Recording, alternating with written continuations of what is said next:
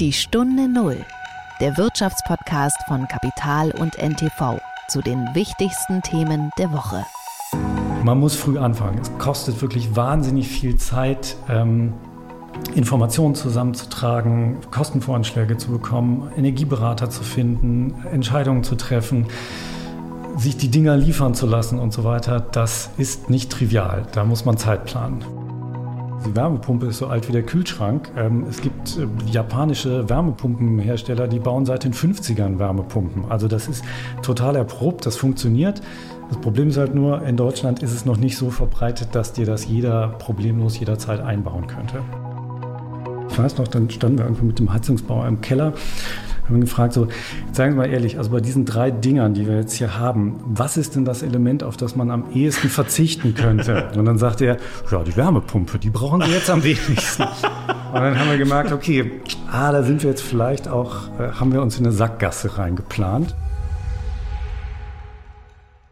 Es ist Freitag, der 19. Mai und wir starten wieder gemeinsam in eine neue Folge der Stunde Null. Herzlich willkommen. Mein Name ist Nils Kreimeier und ich bin Redakteur des Wirtschaftsmagazins Kapital. Ich habe heute zu Gast den Textchef von Kapital, Philipp Schwenke. Hallo Philipp. Hallo. Philipp ist nicht hier, um Texte zu redigieren oder zu bearbeiten, sondern aus einem anderen Grund. Und zwar haben wir in den vergangenen Monaten uns mit einem Thema beschäftigt, das vor einem Jahr oder vielleicht vor zwei Jahren den allermeisten Deutschen, glaube ich, noch überhaupt kein Begriff war und jetzt äh, im Grunde in jedem zweiten Zeitungsartikel auftaucht. Und das ist die Wärmepumpe. Die Wärmepumpe gilt als die ultimative Lösung, um uns zu lösen von Gas, von Öl, von allem, was wir loswerden wollen. Nicht nur, weil die Russen einen Krieg in der Ukraine angefangen haben, haben, sondern auch, weil wir den Klimawandel bekämpfen wollen. Jetzt ist die große Frage, wie funktioniert das? Wie viel kostet das? Da gibt es einen Riesenstreit drum. Wir haben das in den vergangenen Monaten erlebt und wir wollen das jetzt mal Punkt für Punkt aufdröseln und uns an einer konkreten Fallstudie anschauen. Und diese Fallstudie lieferst du uns, Philipp.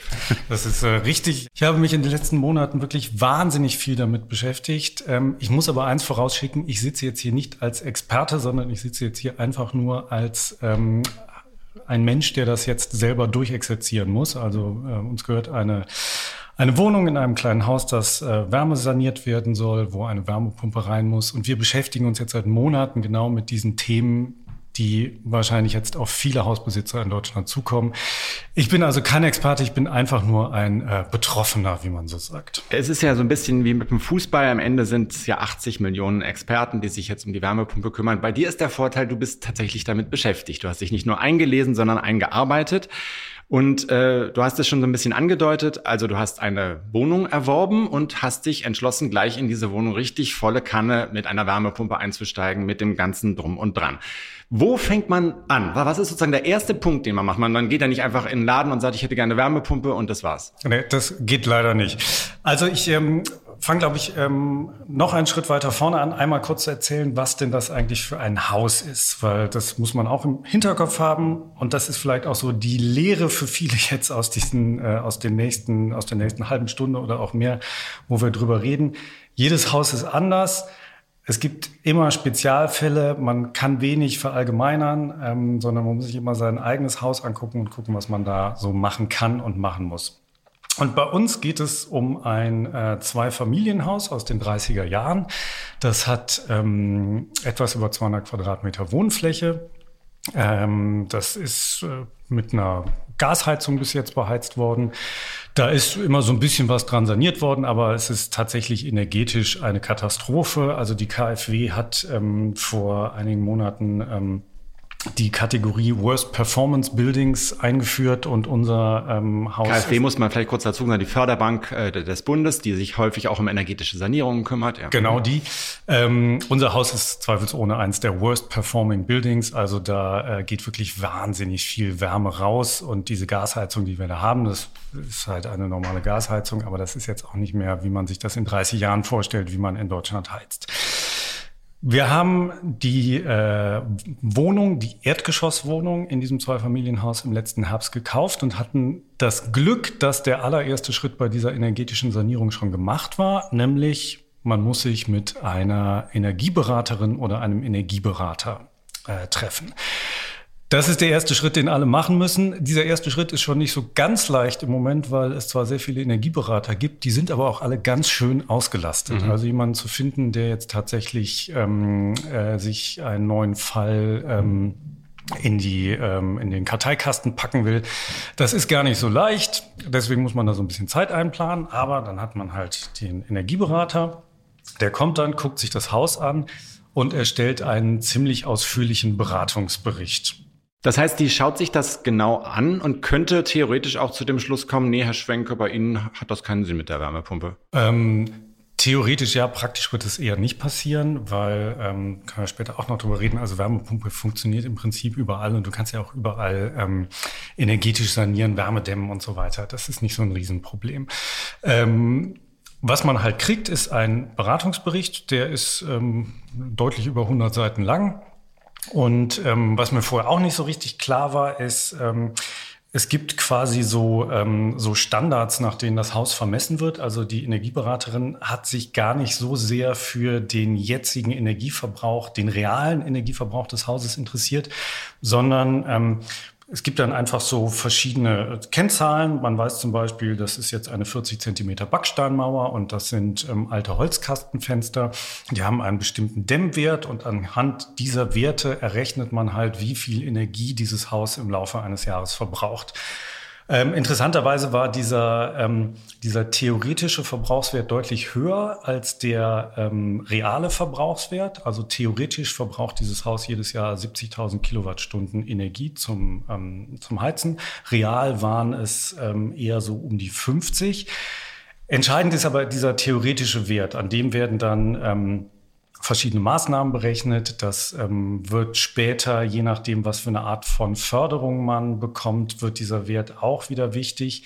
Ähm, es ist aber zunächst mal einfach nur ein rechnerischer Wert. Und in diesem Beratungsbericht ähm, haben wir dann schon verschiedene Vorschläge bekommen, was wir jetzt sinnvollerweise machen können.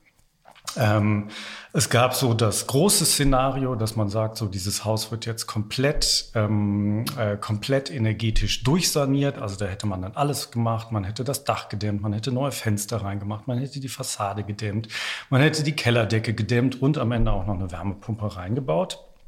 Das wäre allerdings ziemlich teuer gewesen. Also da war ähm, im vergangenen Herbst ähm, im Beratungsbericht, man bekommt dann da auch immer so ungefähre Preise schon, was das kosten würde und wie viel man damit einsparen kann. Und da war im Herbst schon klar, also diese Gesamtsanierung, da ist man bei ähm, 170.000 Euro ungefähr, das wäre zu viel. 170.000, okay. Genau, also immerhin zwei Parteienhaus, das heißt immer nur durch zwei, aber es wäre tatsächlich zu viel gewesen. Es gab zwei Maßnahmen, die sehr herausgeragt haben, wo klar war, also da gewinnt man sehr viel durch ähm, zwar nicht günstige, aber dann doch relativ, ähm, relativ günstige Maßnahmen, die sie irgendwann rechnen. Ich betone sehr das relativ, also wir reden hier immer noch über 10.000 von Euro, aber Klar war, die sinnvollste Maßnahme ist zum einen die Fassade zu dämmen, weil man da ähm, einfach wahnsinnig viel sparen kann durch, ähm, durch Energie, die man eben im Winter beim Heizen nicht verliert, weil sie durch die, durch die Wände abstrahlt.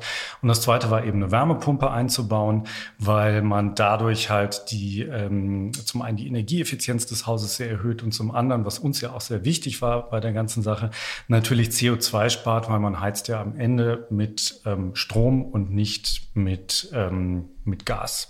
Es ist technisch, ich weiß, Leute werden sich beschweren und sagen, nein, man heizt nicht mit Strom, die Wärme kommt woanders her, weiß ich, aber am Ende man verbraucht Strom zum Heizen und man verbraucht kein Gas zum Heizen.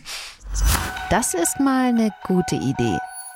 Also die Energieberaterin hat euch signalisiert, Wärmepumpe wäre das geeignete Mittel in Verbindung mit einer äh, mit einer Sanierung, mit einer mit einer besseren Dämmung, weil sie dann eine bessere Effizienz aufweisen wird. Das ist ja so die, die Diskussion, die wir auch in den letzten Wochen hatten. Man muss nicht dämmen, aber es ist sehr sinnvoll im Zusammenhang mit dem Einbau einer Wärmepumpe. Genau, es ist äh, sinnvoll.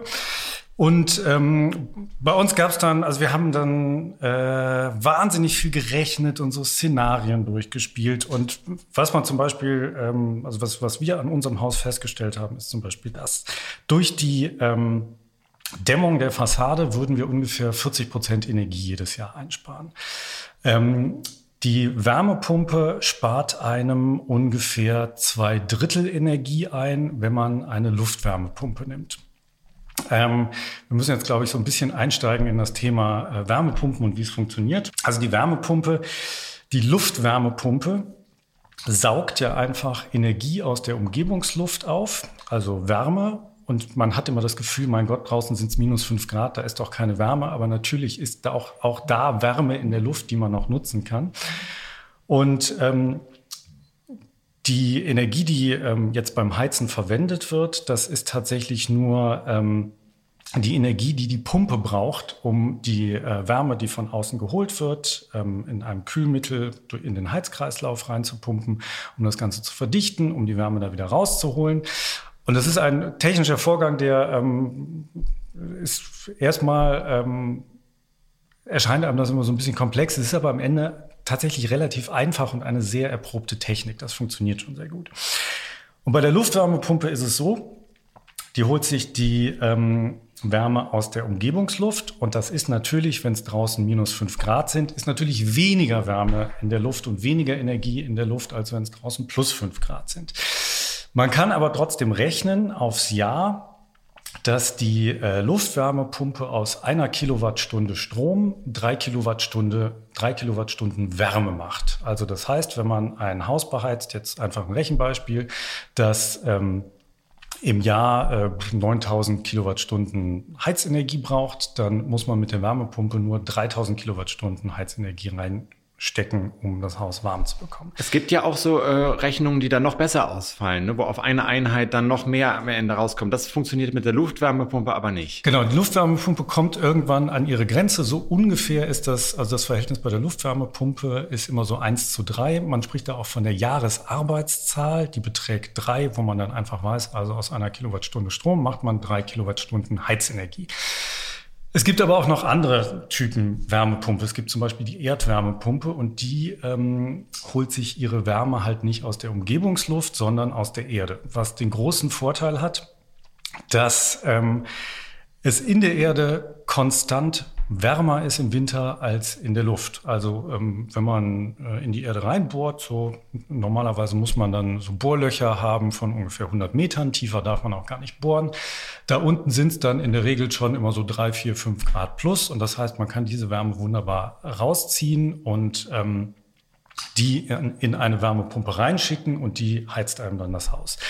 Vorteil dabei ist, diese Art der Wärmepumpe, die, Erdwärmepumpe, kommt tatsächlich auf eine Jahresarbeitszahl von um die fünf. Das heißt, aus einer Kilowattstunde Strom werden fünf Kilowattstunden Wärmeenergie.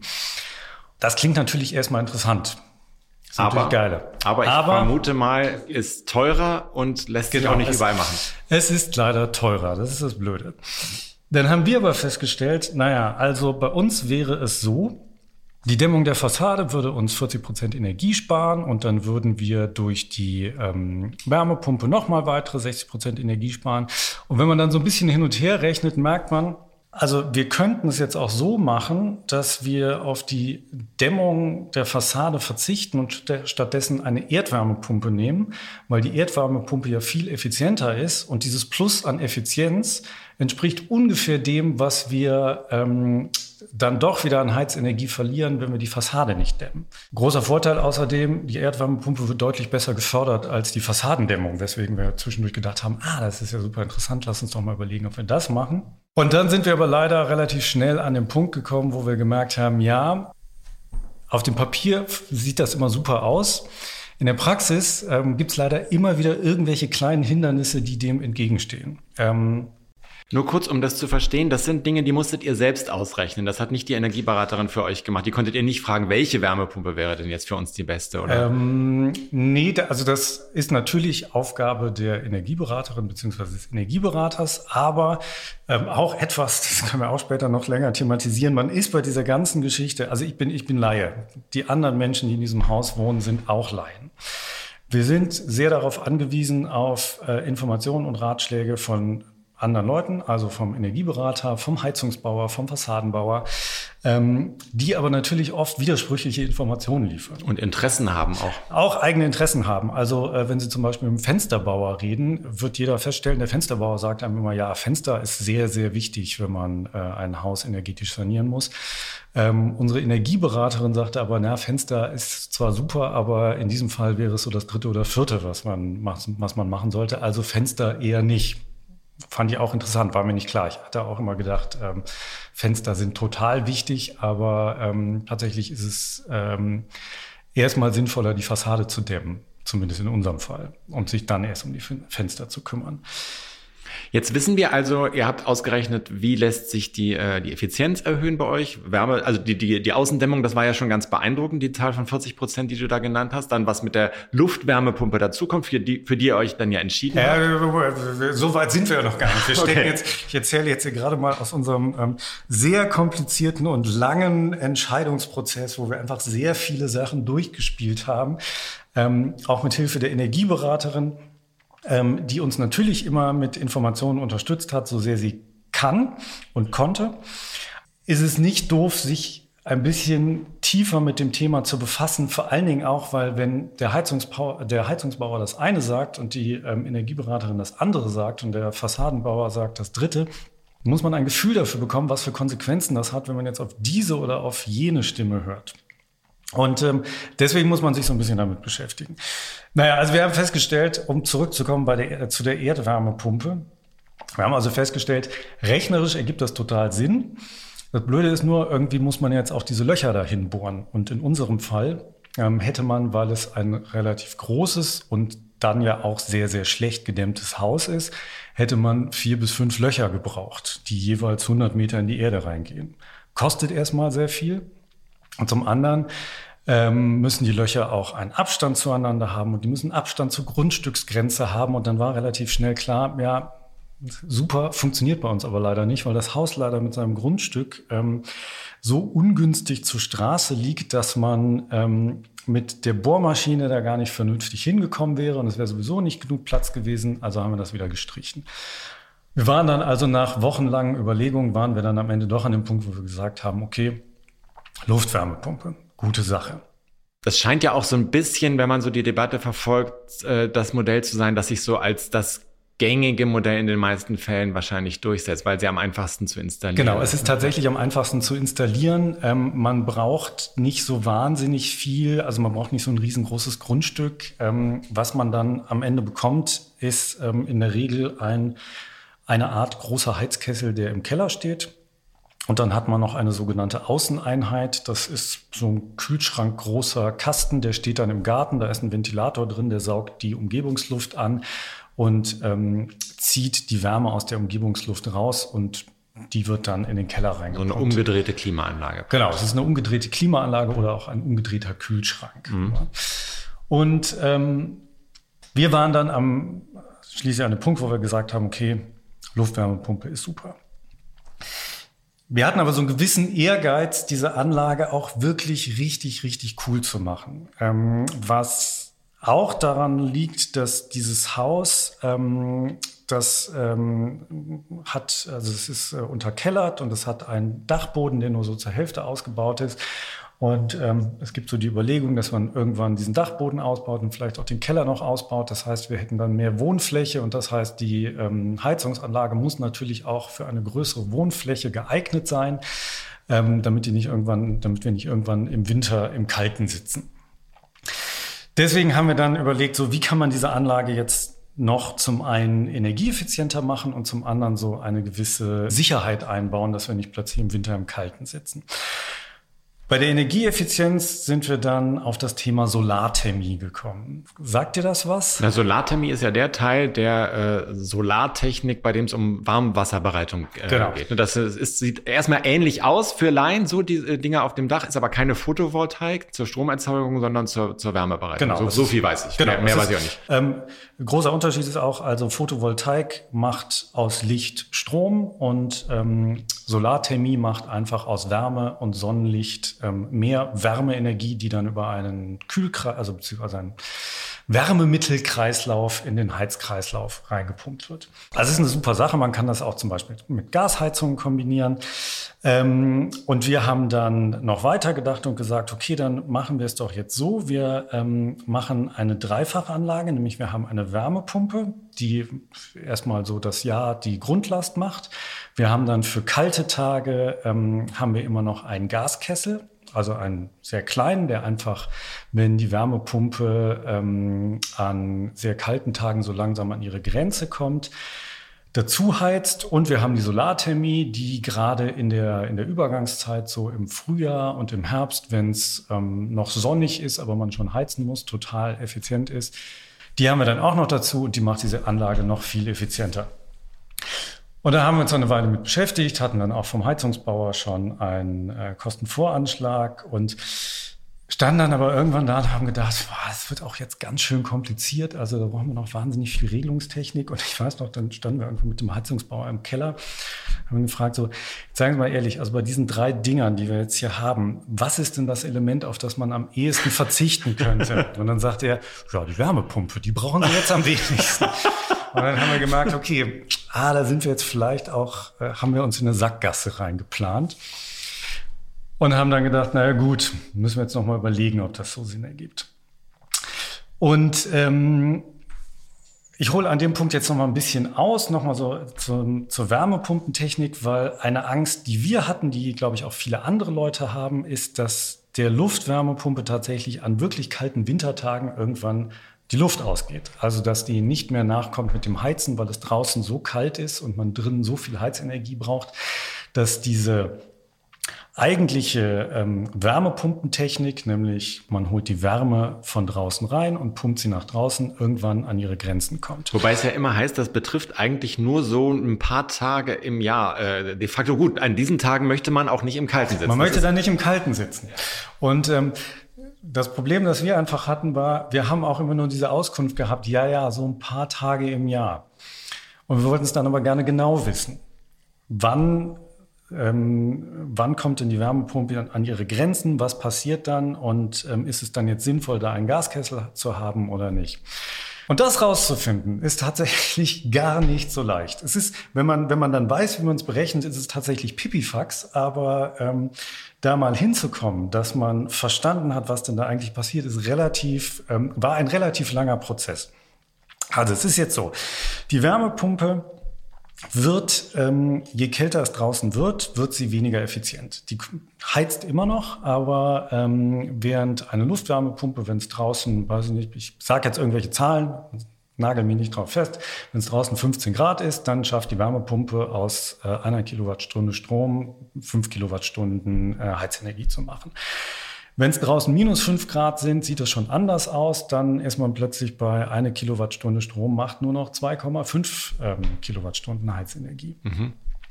Und weil klar ist, dass ähm, Wärmepumpen bei äh, einer bestimmten Außentemperatur so langsam an ihre Grenzen kommen, gibt es ähm, in der Regel in diesen Anlagen einfach noch einen, einen elektrischen Heizstab. Das ist quasi ein großer Tauchsieder.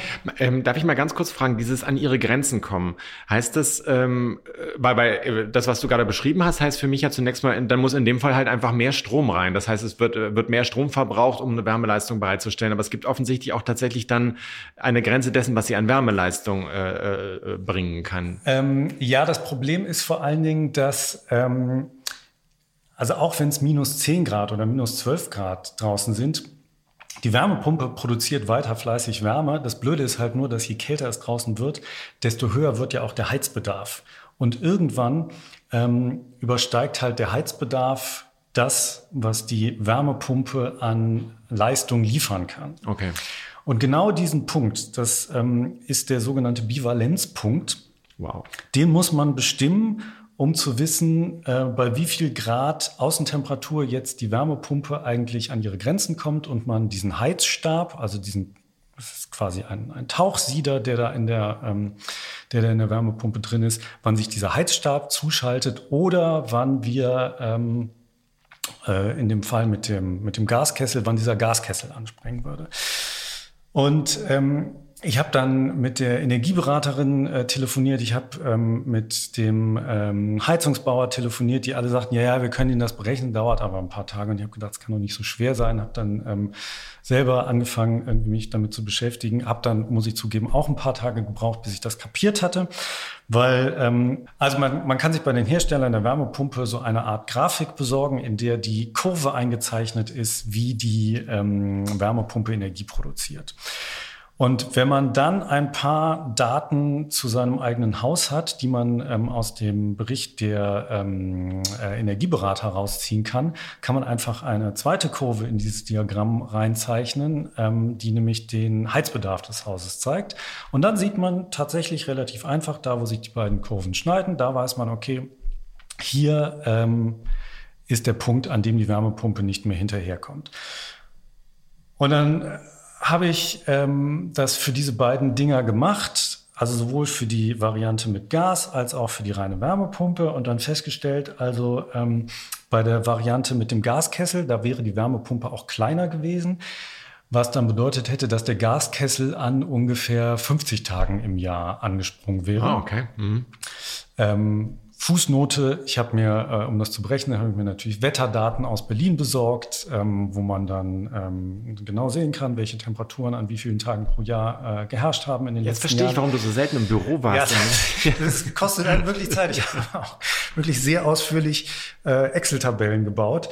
Ich gebe zu mit einem gewissen nerdigen Spaß bei der Sache, aber ähm, das kostet schon so ein bisschen Zeit.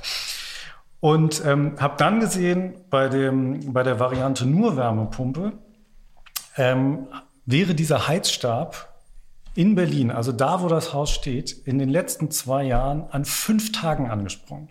Also das, das heißt, diese Riesensorge, die wir die ganze Zeit hatten, um Gottes Willen, wenn es zu kalt wird, dann springt dieser Heizstab an und der verbraucht so wahnsinnig viel Strom, weil der, ähm, der Heizstab natürlich eins zu eins Strom in Wärmeenergie umsetzt und dann ist die Wärmepumpe ineffizient.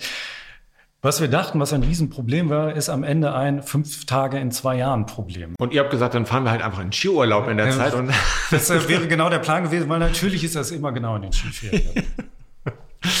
ähm, auf jeden Fall haben wir dann gemerkt, okay, ähm, das Problem, von dem wir die ganze Zeit dachten, dass es ein Riesenproblem ist, ist tatsächlich kein Problem. Man kann das auch äh, interessanterweise, wenn man sich so ein bisschen äh, einliest in das Thema, ähm, liest man das auch immer wieder. Ja, äh, das ist tatsächlich nicht so dramatisch. Und ähm, was ich auch interessant fand, dass ähm, verschiedene Experten gesagt haben, also in der Praxis hat es sich erwiesen, dass Wärmepumpen, die so ein ganz kleines bisschen zu klein dimensioniert sind, eigentlich am effizientesten laufen, weil ähm, die ähm, ähm, also die, wenn Sie im Winter mit dem Heizstab anspringen müssen, das ist ein deutlich geringerer Energieverlust, als wenn die Wärmepumpe, wenn es draußen ähm, schon warm ist, immer wieder anspringt und wieder ausgeht und wieder anspringt und wieder ausgeht. Also das heißt, eine Wärmepumpe, die so ein bisschen zu klein dimensioniert ist, läuft ähm, unterm Strich effizienter als eine, die ein bisschen zu groß dimensioniert ist. also habt ihr euch letzten Endes jetzt entschieden für eine etwas kleinere Wärmepumpe in Kombination mit, Mit Solarthermie. mit Solarthermie. Genau. Okay, da- das ist sozusagen die Lösung, für die ihr euch entschieden habt. Genau, auch weil ähm, die Solarthermie, es kostet zwar Geld, aber es ist dann im, äh, im Gesamtpaket, was wir so äh, ausgeben müssen, ist es dann ein relativ kleiner Posten, wo wir dann gesagt haben, komm, das machen wir jetzt einfach. Das hat wehgetan. Womit wir bei den Finanzen sind. Ich Oh Gott, oh Gott, glaube, wir ja, müssen- die Finanzen. Ich glaube, wir müssen jetzt mal, mal äh, zumindest mal, wir wollen ja jetzt nicht deine genaue Kalkulation wissen. Wir stellen, wir können, ähm, also wir stellen auch keine Excel-Tabellen in die Show Notes, also, aber so ein bisschen ein Gefühl dafür zu kriegen, was zahlt man da, äh, also ähm, von, von was für Summen reden wir hier? Ja, also wir, wir können auch relativ genau über Summen reden, das ist kein Problem. Ich habe äh, mit allen Beteiligten an dieser Sanierung gesprochen, die sagten, ja, ja, komm, ähm, sag, wie es ist. Also, äh, wir sind ja ein Zwei-Parteien-Haus, was auch Nachteile hat, aber es hat auch sehr viele große Vorteile. Einer ist natürlich der, du teilst dir die Kosten. Wir haben ähm, am Anfang gesagt, also für die energetische Sanierung dieses Hauses bringt jeder 60.000 Euro mit. Ähm, das heißt, wir haben ein Gesamtbudget von 120.000 Euro. Diese 120.000 Euro erhöhen sich natürlich nochmal durch die gesamten Förderungen, die man so bekommt. Ähm, für die Fassade, für die Wärmepumpe, für die Solarthermie und so weiter. Ähm, Und da hatten wir am Anfang das Gefühl, ach, 120.000 Euro, das ist doch eine Menge Geld, da kann man auch sicher was mitmachen. Und ähm, es war zum Beispiel auch so, dass in dem Bericht der Energieberaterin, ähm, der ist aus dem vergangenen äh, Oktober gewesen. Da war auch schon mal so eine grobe Kostenkalkulation, was dann zum Beispiel die Fassadendämmung kosten würde. Und da stand drin, ja, für dieses Haus Fassadendämmung ungefähr 50.000 Euro. Wo wir gesagt haben, ja, 50.000 Euro, Menge Geld, ist aber in unserem Budget drin, machen wir.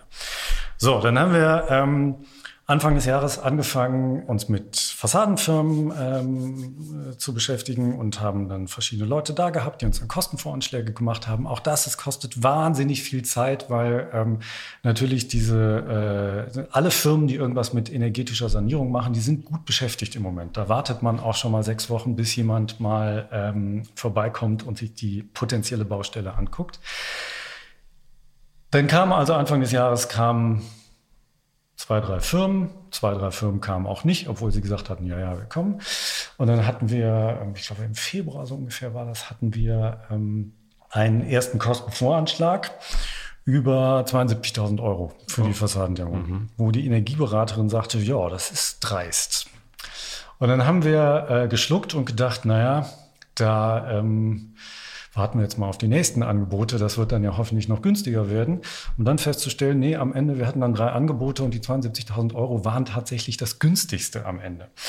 Ähm, man hat das schon mal gelesen in der Zeitung, bei Kapital zum Beispiel oder auch sonst wo, dass ja die Preise auf dem Bau in den letzten zwei Jahren einfach absurd explodiert sind. Und ähm, wir merken es halt genau da. Ja, die Preise auf dem Bau sind absurd explodiert. Also, es stimmt also sogar manchmal, was in Kapital es, steht. Es stimmt manchmal, was in Kapital steht, genau. Ähm, wir haben dann am Ende, äh, haben wir es tatsächlich geschafft, ähm, den Preis noch so ein bisschen runter zu handeln, aber wir sind jetzt doch bei ähm, deutlich über 60.000 Euro für die. Für das heißt, da war schon mal mehr als die Hälfte eures Budgets äh, weg, ohne jetzt ohne die Fördersummen, die die werden. Genau. Nicht, ja. ähm, und dann ähm, kam halt das Thema Wärmepumpe. Und Wärmepumpe es ist halt auch so ein bisschen schwer zu äh, rauszukriegen, was das denn eigentlich kosten würde, weil man kann natürlich irgendwie mal googeln, was kostet denn eine bestimmte Wärmepumpe. Ähm, häufig hat man Pech, weil die Hersteller gar keine Preise irgendwie im Netz veröffentlichen. Manchmal findet man auch einen einzelnen Preis, wo man dann sieht, ah, diese Wärmepumpe kostet 10.000 Euro. Aber ähm, das ist natürlich nicht alles. Das Problem ist nämlich, ähm, an dieser Wärmepumpe hängt halt noch wahnsinnig viel Technik. Und ich rede jetzt noch gar nicht darüber, dass man irgendwie neue Heizkörper braucht, sondern man braucht halt ähm, einen sogenannten Pufferspeicher, der die, der die Wärme ähm, speichert. Dann braucht man Regelungstechnik. Man muss teilweise neue Rohre verlegen. Man braucht einen neuen Stromanschluss. Und das summiert sich einfach wahnsinnig. Ähm, ich habe zum Beispiel einen, äh, den aktuellen Kostenvoranschlag von unserem Heizungsbauer. Da sind noch drei Varianten äh, der Wärmepumpe drin. Also da ist noch diese Hybridanlage drin, da ist eine alternative Hybridanlage und die reine Wärmepumpe, plus noch so ein paar andere Posten. Dieser Kostenvoranschlag hat 50 Seiten. Also da läppert sich ein bisschen was zusammen und es sind einfach sehr, sehr viele kleine Posten. Und wir sind jetzt gerade bei um die 40.000 Euro für diese Wärmepumpe plus Solarthermie, wobei die eigentliche Wärmepumpe ähm, um die 30 kostet, die Solarthermie um die 10. So Pi mal Daumen ungefähr. Okay, vom Budget äh, von 120.000 sind jetzt 100 weg, etwas über 100 sogar. Etwas über 100. Ja. Mhm. Genau. Es gibt dann noch so ein paar andere Maßnahmen. Also äh, wir werden zwar nicht alle Fenster tauschen, aber es gibt so zwei, drei Fenster, wo klar ist, ja, da muss man doch was machen. Ähm, es gibt da eine sehr lange Excel-Tabelle, äh, um die sich äh, unser Nachbar sehr, sehr rührend kümmert. Und ähm, die ist wirklich jetzt knapp kalkuliert, so dass wir ziemlich genau auf 120.000 Euro kommen, die wir real ausgeben. Äh, da ist die Förderung aber noch nicht mit reingerechnet. Doch, die, da, ist, da ist die Förderung dann mit drin.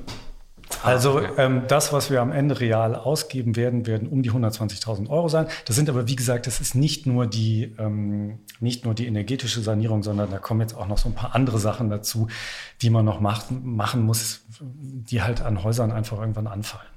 Kannst du denn noch ein bisschen was dazu sagen, wie sowas gefördert wird? Also da kann ich sehr viel zu sagen. Da können wir Stunden uns drüber unterhalten, wie sowas gefördert wird. Also, ähm, Wie man sinnvoll fördert, sagt einem auch der Energieberater. Das ist auch sehr, äh, sehr wichtig und sehr praktisch, weil, wie ich irgendwann festgestellt habe, ähm, Förderung ist nicht nur Sache des Bundes, sondern auch Sache der Länder.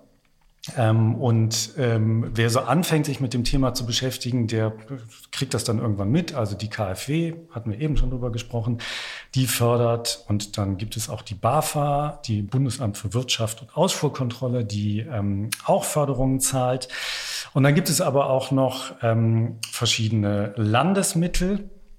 Und ich hatte das am Anfang nicht auf dem Schirm und ich glaube, viele andere Leute haben das auch nicht auf dem Schirm, dass das tatsächlich auch nochmal richtig was ausmacht. In unserem Fall ist es so, dass die Energieberaterin empfohlen hat, also es ist am sinnvollsten, sich jetzt auf die BAFA-Förderung zu stürzen, weil die BAFA nämlich sogenannte Einzelmaßnahmen fördert. Das macht die KfW nicht mehr. Also die BAFA ähm, fördert einfach eine Fassadendämmung und die BAFA fördert eine Wärmepumpe und die BAFA fördert auch sonstige Maßnahmen, ohne dass die BAFA darauf guckt, wie am Ende denn die Energieeffizienz des ganzen Hauses ist. Also die BAFA fördert einfach diese Maßnahmen mit so 20 Prozent, 15 Prozent, je nachdem.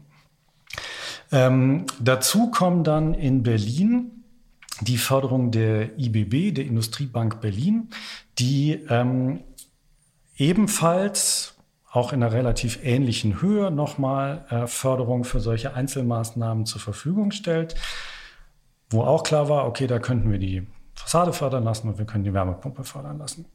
Bei der Wärmepumpe wäre es zum Beispiel so, dass wir tatsächlich 25 Prozent Förderung von der BAFA bekämen und 25 Prozent Förderung von der IBB. Das heißt 50 Prozent, also das heißt, die Hälfte von der Wärmepumpe müssen wir nicht bezahlen, die kommt aus Fördermitteln.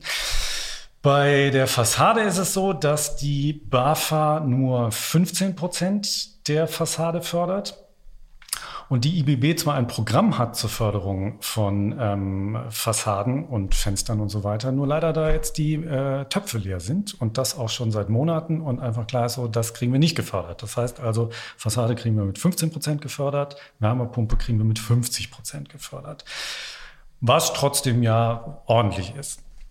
Jetzt kommt aber das Ergänzungsproblem dazu. Ähm, wir haben dieses Geld nicht, sondern wir müssen uns das Geld leihen. Das sind in unserem Fall 60.000 Euro. Ähm, was Leute, die regelmäßig Kapital oder auch andere Zeitungen lesen, mitbekommen haben, werden die Zinsen sind sehr gestiegen im letzten Jahr. Das heißt, wir äh, müssten jetzt gerade uns dieses Geld ähm, zu einem Zinssatz von ungefähr dreieinhalb Prozent leihen. Über 20 Jahre hieße das bei 60.000 Euro, sind es nochmal ungefähr 30.000 Euro an Zinsen. Ähm, wenn man jetzt mal grob rechnet und sagt, so wir kriegen 50 Prozent Förderung, das sind 30.000 Euro, und wenn wir 60.000 Euro in die energetische Sanierung stecken, das heißt, wir reichen einfach nur diese Fördermittel, die wir kriegen, weiter an die Bank, um damit die Zinsen zu bezahlen. 30.000 Euro Zinsen, 30.000 Euro ähm, Fördermittel. Das heißt, wir müssen am Ende immer noch 60.000 Euro bezahlen für, für den ganzen Kram. Aber da kommt ihr nicht drum herum. Das ist ja sozusagen, wenn, wenn ihr das machen wollt, dann, dann bleibt ja, ihr. Ja. ja. Mit der Frage, kommen wir da irgendwo drum rum, habe ich mich wiederum lang beschäftigt. Falls sich übrigens irgendjemand fragt, ja, es ist jetzt Mai und ihr habt diesen Beratungsbericht im Oktober bekommen, warum seid ihr jetzt immer noch nicht zu Potto gekommen? Genau deswegen, weil diese Sachen sehr, sehr viel Zeit kosten. Also, es gibt bei der KfW, was für viele interessant sein wird, ähm, sehr zinsgünstige Kredite für äh, solche energetischen Sanierungen. Kosten, ähm, glaube 0,87 Prozent im Moment Zinsen. Und dann klar war, okay, das wäre für uns schon total interessant, weil ähm, wir dadurch doch deutlich Geld sparen würden. Jetzt ist es aber so, dass bei der KfW nicht mehr Einzelmaßnahmen gefördert werden, sondern die KfW fördert nur noch Gesamtsanierung und die KfW achtet dann darauf, was für eine sogenannte Energieeffizienzstufe das Haus am Ende hat. Und diese Energieeffizienzstufen, die sind in den letzten Jahren immer strenger geworden. Und ähm, es gibt jetzt die sogenannte Energieeffizienzstufe 85. Äh, wenn ich jetzt erkläre, wie das zustande kommt, da brauchen wir wieder zehn Minuten. Ähm, akzeptieren wir einfach, es gibt diese Energieeffizienzstufe, die wir erreichen müssten, um ähm, an diesen sehr günstigen Kredit zu, zu kommen. Und jetzt war klar, mit den Maßnahmen, die wir bis jetzt hatten, nämlich Fassade und Wärmepumpe, würden wir diese Energieeffizienzstufe haargenau nicht erreichen. Dann habe ich also deswegen lange mit der Energieberaterin gesprochen und gesagt, so was müssten wir denn jetzt machen noch zusätzlich, um diese Energieeffizienzstufe zu erreichen? Und die hat gesagt, hängen Sie einfach eine Decke vor die Tür, oder? Ja, ungefähr so. Also sie hat gesagt, ähm, Sie müssen die Kellerdecke äh, dämmen und Sie müssen den Dachboden dämmen und Sie müssen die Fenster erneuern. Und äh, da habe ich gesagt, uh, ein bisschen viel haben wir lange hin und her diskutiert und sie hat viel gerechnet, ob man das irgendwie auch machen kann, ohne das Dach zu dämmen, weil das einfach relativ teuer gewesen wäre. Dann war klar, ja, also wir würden es so gerade haarscharf hinbekommen, wenn wir die Kellerdecke dämmen und die Fenster komplett auswechseln. Dann habe ich wieder den Taschenrechner angeworfen, verschiedene Excel-Tabellen, um halt auszurechnen, so lohnt sich das denn für uns. Weil ähm, zum einen halt die Frage ist, was würden wir denn jetzt dafür ausgeben müssen? Und ist das, was wir jetzt mehr ausgeben müssen, ungefähr das, was wir, ähm, was wir durch die ähm, günstigeren Zinsen sparen oder ist es mehr? Und nach langem Rechnen war dann klar, ja, also wir könnten zwar, wenn wir das über die KfW machen, könnten wir durch diesen deutlich zinsgünstigeren Kredit einfach eine höhere Summe aufnehmen und würden am Ende genau das gleiche zahlen. Und diese höhere Summe würde uns so haarscharf neue Fenster bezahlen und vielleicht auch die Kellerdeckendämmung. Aber es wäre auf jeden Fall klar, dass das die absoluten Billo-Fenster wären. Die Kellerdeckendämmung würde uns, würde wahrscheinlich schon wieder das Budget sprengen. Plus, wir müssten dann wahnsinnig genau darauf achten, dass wir ähm, bei der Fassadendämmung auch gar nichts falsch machen und ähm, jede kleine jede kleine Lücke, wo noch Wärme entweichen kann, muss man ganz genau kontrollieren, damit wir auf jeden Fall haarscharf diesen ähm, Effizienzhausstandard erreichen. Und damit war dann klar, ah, nee, funktioniert leider auch nicht für uns. Ähm, also KfW ist gestrichen. Was aber trotzdem für andere kann das total interessant sein, diesen Sprung dann doch zu machen. Bei uns ist es halt wieder durch diese Spezialsituation. Wir sind ähm, zwei Eigentümer, wo wir uns das Geld leihen müssen. Ähm, unsere Nachbarn ähm, haben das tatsächlich ähm, und sind nicht auf den Kredit angewiesen. Deswegen ist für die der Vorteil einer KfW-Sanierung nicht so groß wie für uns. Deswegen kommt das halt in diesem besonderen Fall wieder nicht in Frage. Für viele andere könnte das aber gut in Frage kommen, dann am Ende doch wieder auf die KfW umzuwechseln. Das heißt aber, ihr habt euch für dieses BAFA-Modell am Ende entschieden. Und genau. äh, der Vorteil ist ja auch, dass du jetzt als Energieberater anfangen kannst und deinen äh, Job äh, als Textchef an den Nagel hängen kannst. Und Energieberater werden ja wahrscheinlich ganz gut bezahlt. Insofern. Äh ja, ich, das, ich habe das tatsächlich auch gedacht, dass übrigens, ähm, äh, falls hier irgendwelche findigen Handwerker und Startup-Gründer zuhören, ähm, was, glaube ich, eine Goldgrube sein wird in den nächsten 20 Jahren, sind Firmen, die all das aus einer Hand anbieten. Weil was uns ja auch so milde wahnsinnig gemacht hat, ist, dass ja ähm, die ähm, Heizung und die Fassadendämmung, das sind ja unterschiedliche Firmen, die das machen. Die muss man irgendwie miteinander koordinieren und auch die widersprechen sich manchmal in ihren Informationen. Wenn man jetzt einfach eine Firma hätte, die das alles gemeinsam macht, und einem einfach einen Kostenvoranschlag macht und sagt, so hier, das sind die Maßnahmen, das zahlen Sie am Ende fertig, das wäre Bombe. Da wäre ich auch bereit, drei bis fünf Prozent mehr für zu bezahlen, dass wir diesen ganzen Hassel nicht haben. Aber das äh, gibt es im Moment, zumindest hier nicht. Das ist die Lösung. Um das ähm, äh, so ein bisschen abzubinden, Philipp, was ist jetzt die Lösung, bei der ihr am Ende gelandet seid? Nur nochmal, um, um das sozusagen nochmal zu verstehen. Das Problem ist, ich kann dir diese Antwort immer noch nicht final geben. Also wir wissen, was wir machen wollen. Wir wollen nämlich, also wir machen die Fassadendämmung. Da ist mittlerweile auch die Firma beauftragt, die macht das. Wir hängen jetzt nur ähm, mit der Wärmepumpe in einer totalen Lücke, weil es ja jetzt gerade die geplanten Gesetzesänderungen gibt. Ab 2024 sollen ja die Förderstrukturen geändert werden. Und ähm, es heißt in dem ersten Entwurf, dass es dann auch wieder verbilligte Kredite für die Anschaffung einer Wärmepumpe gibt. Was für uns total interessant wäre. Und da die Lieferzeit unserer Wärmepumpe sowieso im Moment mehr als zwölf Monate ist, wäre es für uns total interessant zu sagen, na gut, dann warten wir halt noch mal ein Jahr, bis wir diese Wärmepumpe bestellen, damit wir das äh, besser gefördert bekommen. Gleichzeitig wissen wir aber natürlich immer noch nicht, was denn real jetzt in zwei Monaten Gesetz werden wird. Es kann halt auch immer noch sein, dass äh, dieser erste Gesetzentwurf komplett zerschossen wird ähm, und am Ende diese Forderung gar nicht so hoch ausfällt, äh, wie erhofft. Und deswegen ähm, bin ich jetzt gerade wieder an dem Punkt, wo ich äh, nervös auf die Tischplatte trommel und überlege, so was machen wir denn jetzt? Bestellen wir jetzt die Wärmepumpe, damit wir es haben und damit äh, dieses Haus nicht über zwei Jahre eine Baustelle ist? Oder warten wir jetzt noch ein paar Monate, damit das Ganze wieder billiger wird? Schwierige Entscheidung, ich weiß es nicht. Ich habe nur tatsächlich so ein bisschen den Eindruck, wenn man jetzt gerade in diesem Prozess drinsteckt, ist einer der blödesten Zeitpunkte der letzten und der kommenden Jahre, das zu machen, weil jetzt gerade halt so viel in Bewegung ist. Okay, es wird in einem halben Jahr aber dann vielleicht einfacher. Genau. Deswegen, also das als großer Tipp für alle, die wissen, sie, es ist irgendwann ein Thema, das in den nächsten Jahren auf sie zukommt. Jetzt anfangen, sich damit zu beschäftigen, ist super. Und ähm, man wird dann in ein paar Monaten genauer wissen, zu welchen Bedingungen denn eigentlich diese ganzen äh, Maßnahmen gefördert werden. Und dann kann man das auch angehen.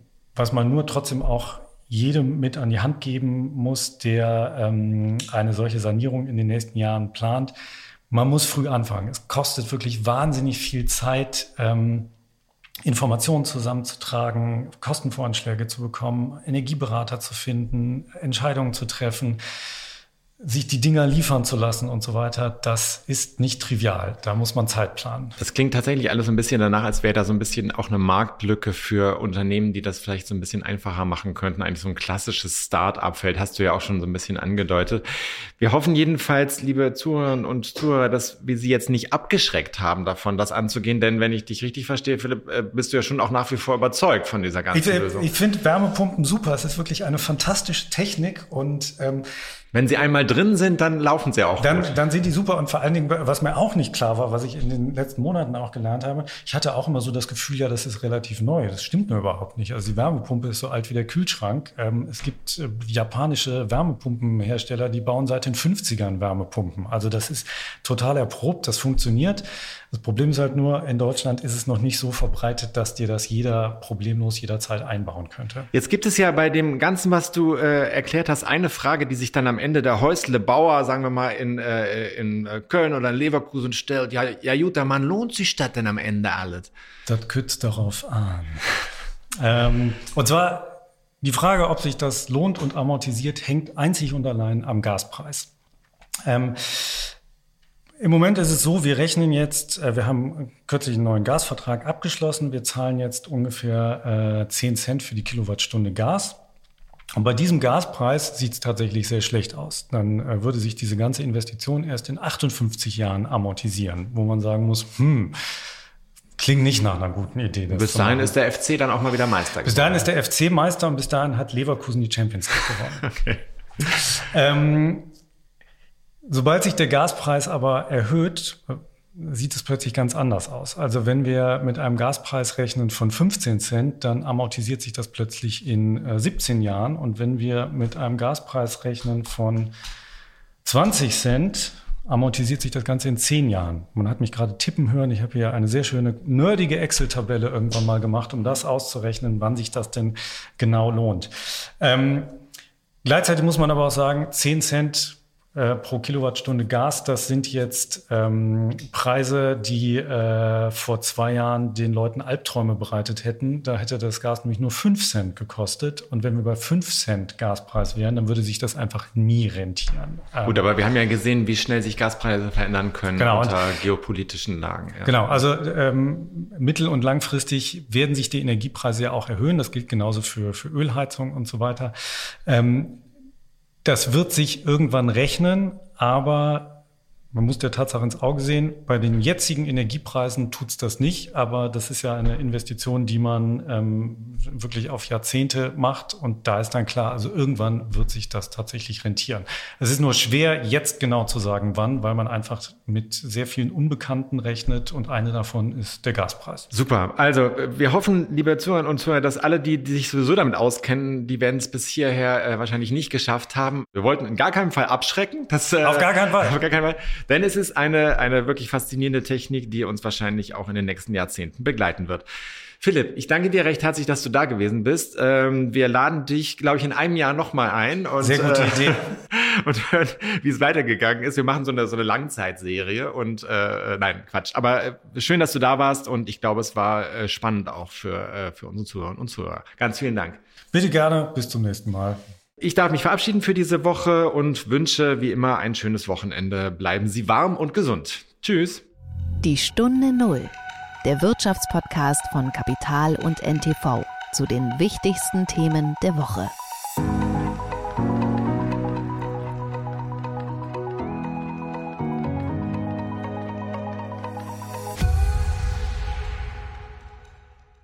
Dieser Podcast ist eine Produktion der Audio Alliance.